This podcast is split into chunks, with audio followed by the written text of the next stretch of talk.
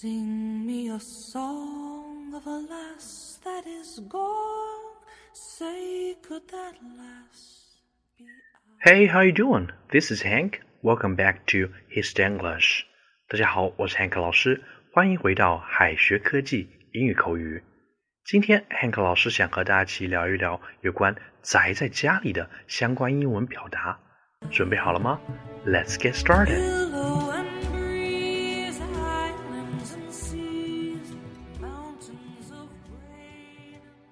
疫情还在持续，同学们还宅在家里面吗？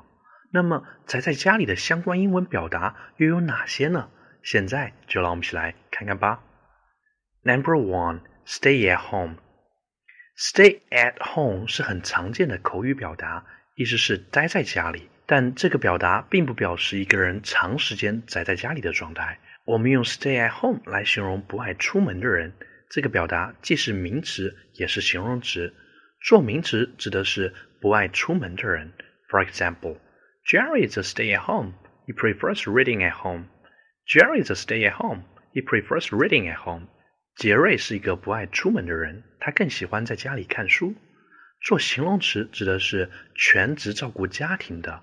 全职妈妈可以翻译为 stay-at-home mother。OK，Number two，homebody。 老外常用 homebody 形容那些喜欢待在家里的人。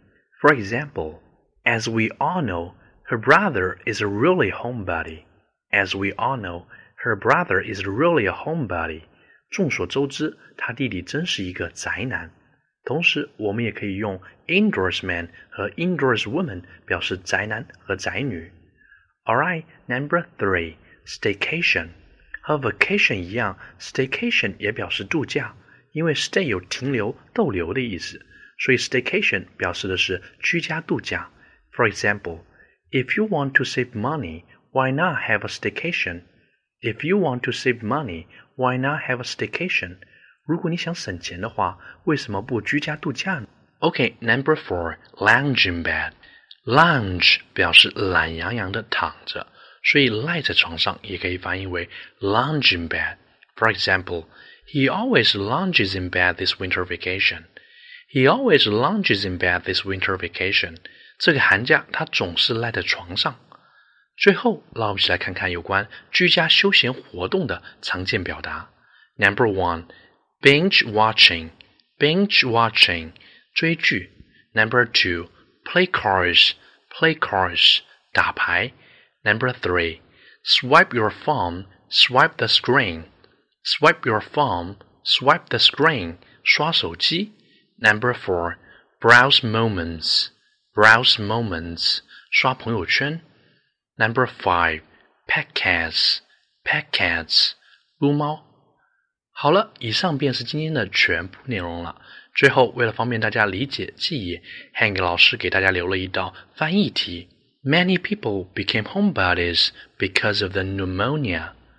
Many people became homebodies because of the pneumonia. 知道答案的小伙伴，记得在右下角留言区写下你的答案哦。Alright, that's all for today. This is Hank. See you guys next time. See ya.